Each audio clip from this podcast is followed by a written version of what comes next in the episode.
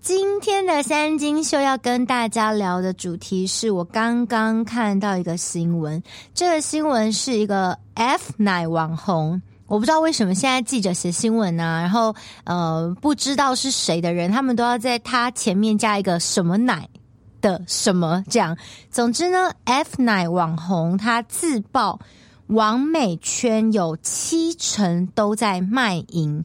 然后这个新闻好像很多家都在转载，所以我们今天就来聊聊他讲的七成王美都在卖淫吗这件事情。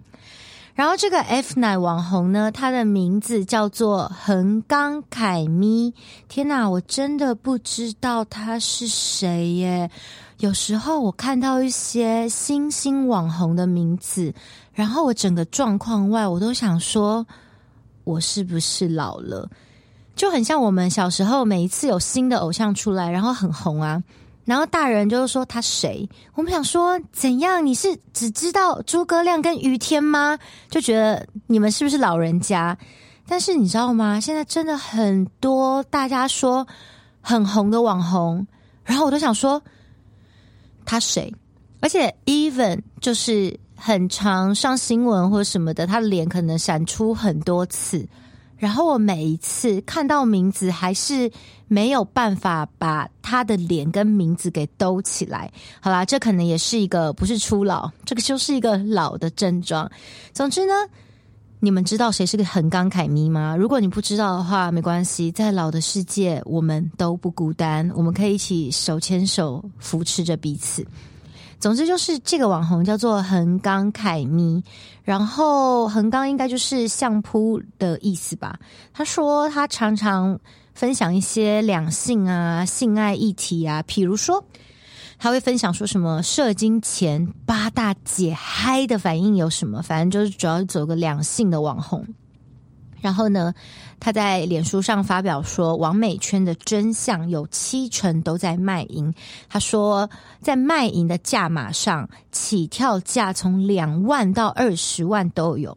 两万到二十万，其实我觉得没有到很多诶，因为我也有听过一些。坊间传言说，如果是艺人在卖淫，或者是说那种有上过杂志封面的那种小模来卖淫的话，一个晚上的基本起跳价都是三十万、三十五万，是基本的起跳价。所以我觉得两万到二十万真的还好。然后呢，他讲说。这些王美呢？为什么你平常看她都是吃香喝辣，然后好像也没什么在工作？其实他们就是因为靠接饭局跟卖淫。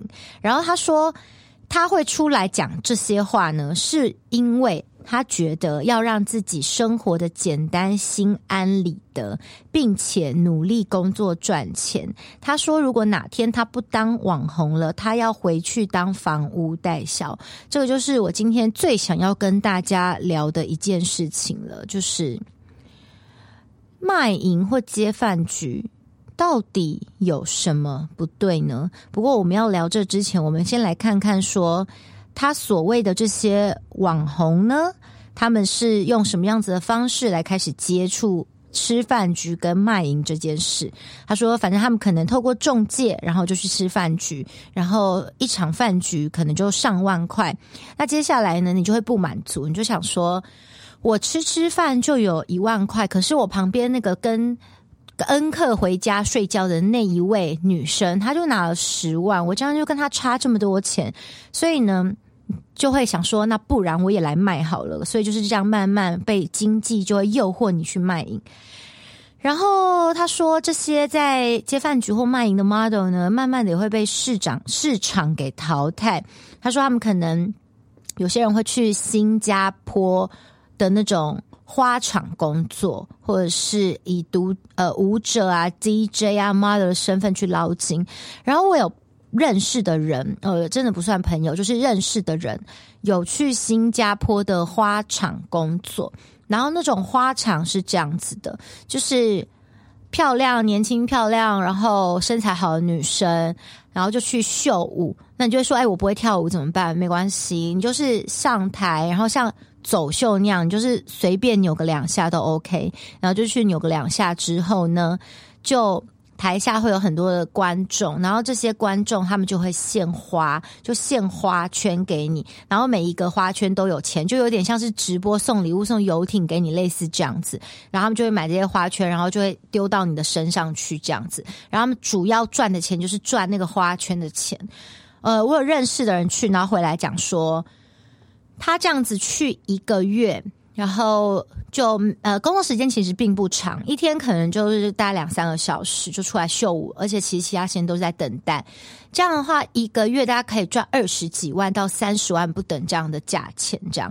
然后呢，这个文章还有讲说，呃，这些有在吃饭局的 model，他们呢，因为接触到很多有钱人，所以他们就开始有很多的诱惑，然后呢，他们就开始会觉得说啊，那个。好像躺一下，呃，睡一下就有钱了，所以他们就会开始心动，然后就整个价值观会开始偏差，这样子。他认为价值观偏差了，呃，然后呢，他是觉得说躺着赚很容易，可是你要这样出卖灵魂多久？他说有一个小魔呀，跟他讲说。他也没有想红啦，只是想说要嫁给一个有钱的高富帅。他就说：“可是高富帅为什么要选你这种卖肉的呢？”他就奉劝女生说：“要为自己打算啊，没男人不会死啊，没内容就去生，没有三星料理，但是有吃了不会对不起自己的卤肉饭。”这是他自己个人的看法。然后接下来我想要分享的是我的想法啦。首先呢，我。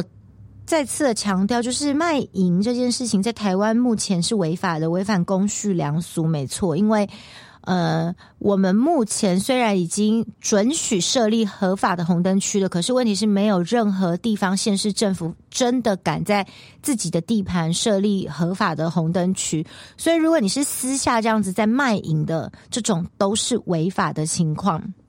可是呢，我们先不说违法这件事情。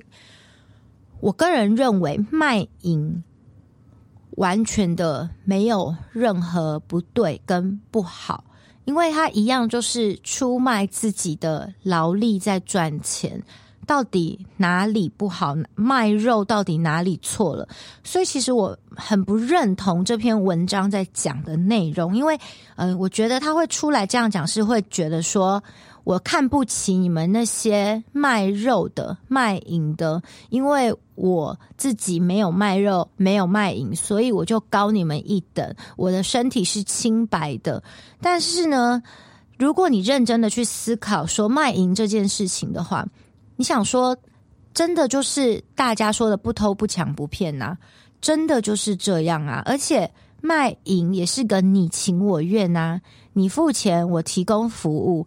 所以我并没有觉得卖淫这件事情是不好，然后再来就是你说吃饭局或者是呃去卖这样子，吃饭局这件事就可能在社会道德标准上来说就会觉得说或卖淫吧，就会觉得说这是不对的，很 low 的事情。可是吃饭局这也是一种服务啊，就是人家空虚寂寞，然后你去陪他吃饭。这有什么不对？你知道现在有个工作不就是终点情人吗？就是有些人交不到男朋友女朋友，然后他们就会花钱买终点情人。那终点情人就会陪你看电影、陪你吃饭啊，可能可以牵牵手，不能打炮而已啊。那如果你要打炮的话，就付更多钱吧，那就叫卖淫了。可是我就觉得。这也 OK 呀，有什么不对？吃饭局这有什么不好？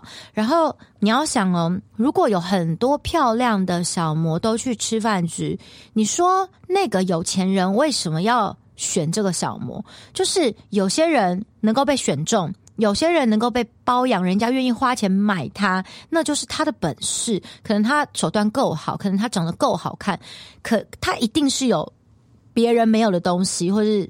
Anyway，就是他的脸就是那个有钱人的菜，所以我觉得不需要站在一个道德的制高点，然后这样子去说其他什么在卖淫啊，在吃饭局的这些啊，他觉得你们这样子能够卖多久吃多久。我认为他可能短短的几年内就赚的比你多啦。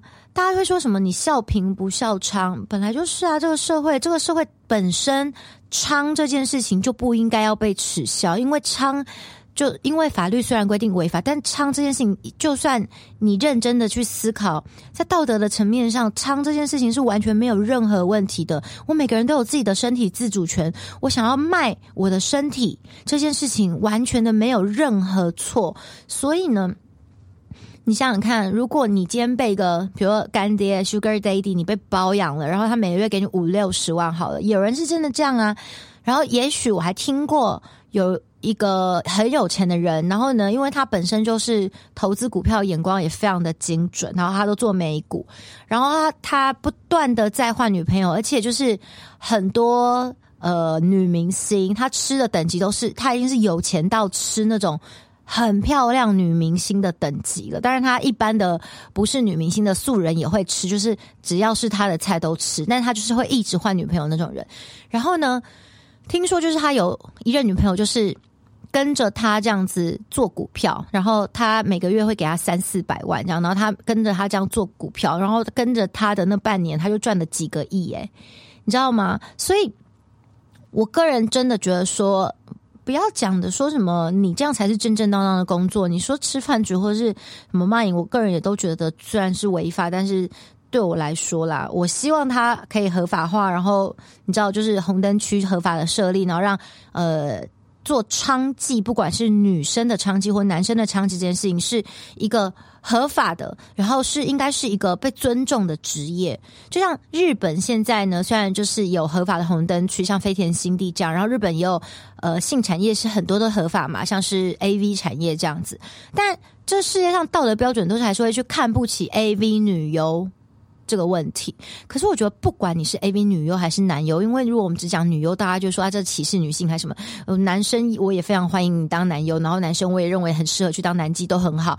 就是这个产业的人还是会被很多人用一个有色的眼光，然后去投放这样子。可是我我我觉得，像现在很多 AV 开始慢慢的偶像化了，比如说像呃之前的 AV 女优，她们有组成团体啊，什么惠比寿。葡萄，然后包括像现在的山下优雅、山上优雅，我要讲什么？山上上跟下不会分，山上优雅这样子，我都觉得是已经是慢慢是一个性产业或者是 AV 这种事情，大家已经开始慢慢会觉得说，哇，它就是一个嗯，就是一个职业这样子，而不是再继续用一个很很不好的眼光去看着他们。So。我觉得这篇文章，我个人不认同的点就在这边，就是我觉得任何工作啊，只要不是影响到别人的，然后就是偷拐抢骗，因为违法确实性性性这件事情，性产业在台湾也是违法的。如果说另外其他那种很严重违法，偷拐抢骗杀啊这种，就只要不是这样子的工作，其实我觉得任何工作都。该被尊重，然后有人会觉得说，嗯，性产业是躺着就可以赚钱这样，可我觉得真的很辛苦。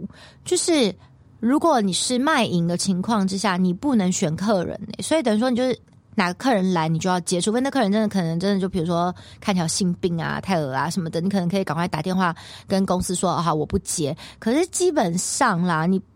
你不可能说十个九个不接，一百个九十九个不接，不可能嘛？你可能就是大概都要接，所以其实是非常辛苦的。你想看哦，就可能说那客人有口臭呢，然后那个客人可能就是看起来很脏呢，或是那个客人就是很暴力呢。就其实我觉得做卖淫这份工作，其实潜藏非常多的危险性。如果能够合法化的话，那应该也可以受劳基法什么的保障吧，就不会被剥削吧。所以，我个人是非常的支持，真的是应该要设立合法红灯区。那大家会说，因为如果你在你的这个地方设合法红灯区的话，那那个房价一定会下跌啊。但没有人会想到你家隔壁的地方就是红灯区吧？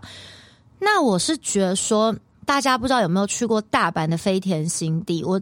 呃，几年前跟我朋友就是为了要去朝圣，所以我们就特别从大阪，然后还我记得坐电车也要坐一阵子，然后到飞田新地去。然后呢，飞田新地就基本上它的那个车站附近是并没有到非常的热闹的，它就是标准的就是要去佛放的地方。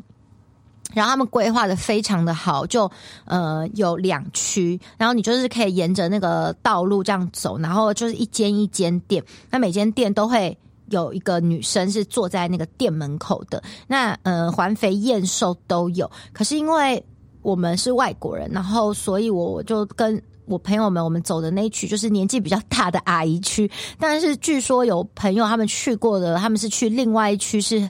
都是年轻的，然后很漂亮这样子。然后他们说，就是可能呃，也有很漂亮的货色在楼上，类似像这样。但因为我目那时候我看到，其实都是阿姨这样子，然后阿姨都浓妆艳抹，然后有做不同的打扮这样。呃，我觉得大家可以去走走看。然后我讲讲飞田新地，就是我觉得台湾也许也可以这样子啊，就你不要说我要设在东区，好不好？就是设在信义区这样子。寸土寸金的这种蛋黄区，你可以就是设在比较像飞田新地这样要坐电车去比较远一点点的地方，可是大家可能就为了要去那边，就会愿意花比较久的时间去那边，然后那边也可以顺道的带动起当地本来就是可能鸟不生蛋、寸草不生的地方，也因为这样就带动起周边的经济呀、比如说，你说周边的搞就会有一些在。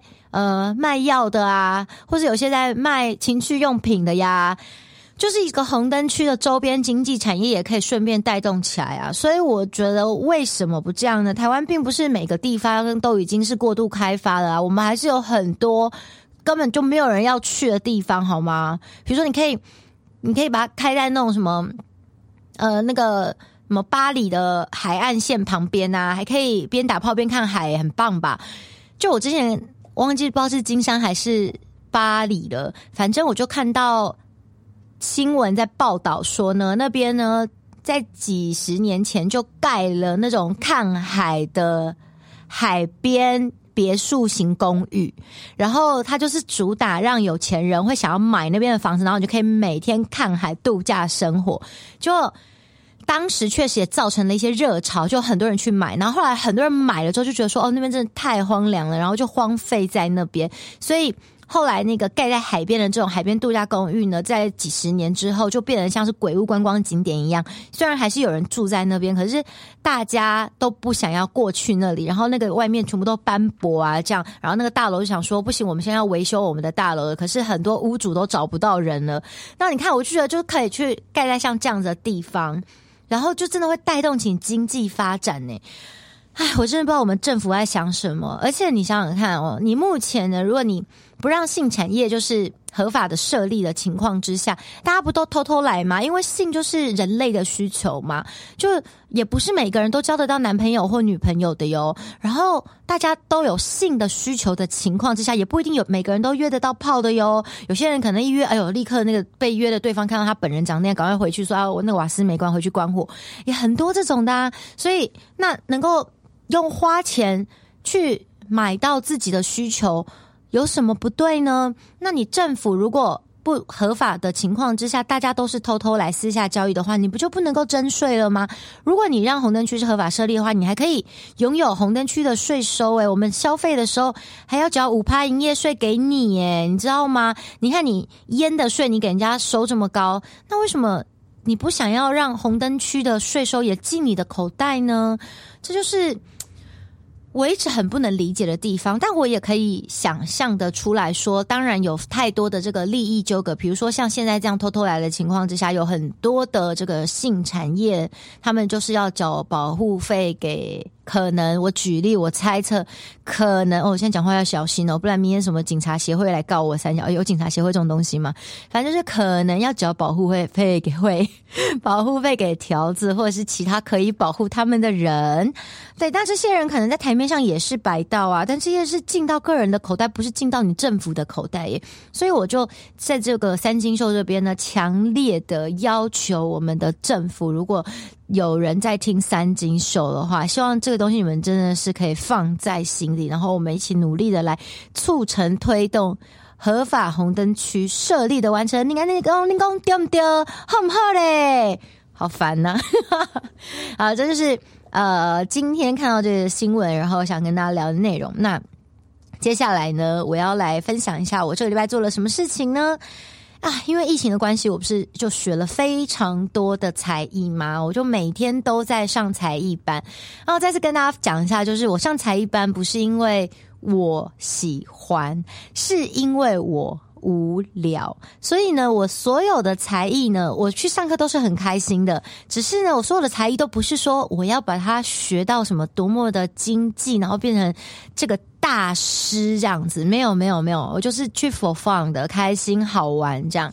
那最近去学的才艺是去上蜡烛课，蜡烛课它就是用蜡，然后做成各式各样的食物。然后是我好朋友朱良安先去上，然后他去上的。呃，现在他已经去上了五六次，那我就看到他的一些作品，那我就也很想上，因为他之前就有做那种气泡水，就真的非常的漂亮哦，就像是那种呃调酒气泡调酒那样子，就是有有颜色渐层的颜色，然后里面还会有一些花什么的，就你很像你在度假饭店会看到那种漂亮的调酒的气泡水。还有做蛋糕，或是他们做那个 brownie，然后 brownie 不是会发起来那种感觉，然后软绵那样糊啊糊啊，日文里面那种软绵绵的感觉，它也完全的可以用蜡烛做出来，所以我觉得超级神奇的。然后我们就决定大家报一个班，我们就做了第一堂课是做珍珠奶茶。哦，珍珠奶茶呢，它就是先用，因为我们是做黑糖珍珠奶茶。我很喜欢的那个珍珠丹的那种黑糖珍珠，反正就是先倒比较深的咖啡色，然后再倒浅的咖啡色。然后可是呢，你知道，大家平常你在喝，你可能不会认真的去看那个珍珠奶茶它的细节在哪边，但你要做这个东西的时候，你就会。发现说啊，原来有这些细节啊，所以呢，你会发现说，像黑糖珍奶啊，黑糖跟那个牛奶之间呢、它会有一点点融合，对不对？它不会是刚好两个分层的，所以你就要稍微的让黑糖跟牛奶之间有一些。晕染融合的感觉，这个就是我们上课最主要的东西。因为如果你在晕染的过程当中一个失手，它就会变得看起来很假，就一点都不逼真了。然后呢，我们做的是冰的珍珠奶茶，所以我们连冰块都是蜡烛做，就是用蜡烛做成透明的，像冰块的形状。然后呢，我也是觉得。这真的是生活当中不会去注意到的小细节，就是你就算用蜡，然后做成透明方块，那也不会像冰块。因为呢，大家下次可以去注意看看，冰块它会是四周是透明的，可是它的中间会白白的。你们有注意过这件事情吗？然后。因为它是冰块，所以它中间其实是会有裂痕的，它不是工整的，所以我们就可能要学习着把它的东中间部分戳出裂痕来，然后最后就是再放上珍珠，然后珍珠是用模型做的，然后老师有帮我们剪好一颗一颗，我们就是把那个珍珠堆叠在上面，这样。呃，我觉得蜡烛课是一个最近蛮喜欢的课程。就是在做的过程当中，会感觉到很疗愈。然后，呃，我有跟一些妈妈界的朋友们聊天，他们说，像妈妈们呢，会想要去上这些才艺班呐，很多时候都就是想要交流，比如说讲公公坏话啊、老公坏话啊这种。可我我自己上才艺班，现在啦，我就是真的很认真的在享受做那个东西的过程，或是我最近呢。也跟我的好朋友们呢，我们也去学了韩国女团舞。我们就是请个老师，然后我们大概四堂到五堂课，选一支 MV 舞蹈，然后就学那一支 MV 的舞蹈这样子。然后我们上课的时候也是真的很认真的在学这个 MV 的舞蹈，也没有什么在聊天什么的，但也是会聊一下的。可是不会说什么，只是呃做东西只是顺便，就是最主要目的是大家互相可以有个时间机会聊天这样。然后，所以我我很难体会说妈妈那种讲老公坏话跟婆婆坏话的这种妈妈的聚会，我也是蛮想去参加看看这种妈妈聚会，感觉很疗愈。可是问题是我身边的人就是也没有什么老公婆婆的坏话可以说。然后，所以我导致我们每次上课的时候，真的都是非常认真的在做一件事情，这样子。呃，我最近感觉到我的生活非常的快乐，我真的是一个快乐冠军。为什么会这么觉得呢？就是我每天随时随地，我要在做这件事情，或是要准备做这件事情之前呢，我都会觉得很开心。然后我等一下要去做这件事情了，我很期待，不会有那种觉得啊，好不甘愿哦。其实我真的不想去，哦哟，哎呦，不得已，不得不这样，就不会有这种心情。呃，我觉得那可能是因为我现在的生活完全的安排的事情都是。我想要的，就我不勉，再也不勉强自己去做不想做的事情了，或者是我身边所有的朋友都是我喜欢的，我想做朋友的朋友，而不会是呃要勉强自己出席某些场合。所以我这个次疫情开始，因为没办法出国，然后呢，这半年来我就认真的在思考半年来的生活，我觉得非常的充实。然后我觉得我每天虽然真的把自己搞得很忙碌，就已经很久没有那种整天没事在家里，每天好像都有一两件事情要出门这样。可是我就认真的在回想，我就想说，以前呢，我可能。呃，会一直抱怨说啊，我真的好想一整天在家都什么事情都不想做。那那是因为我平常出去做的那些事情是我也没那么想去的，但我不得不工作嘛，一定要去。可是现在就是我现在出门是因为我想出门做这件事情，那心境应该就是一个完全不一样的。世界，哎，这大概就是我跟大家说的财富自由。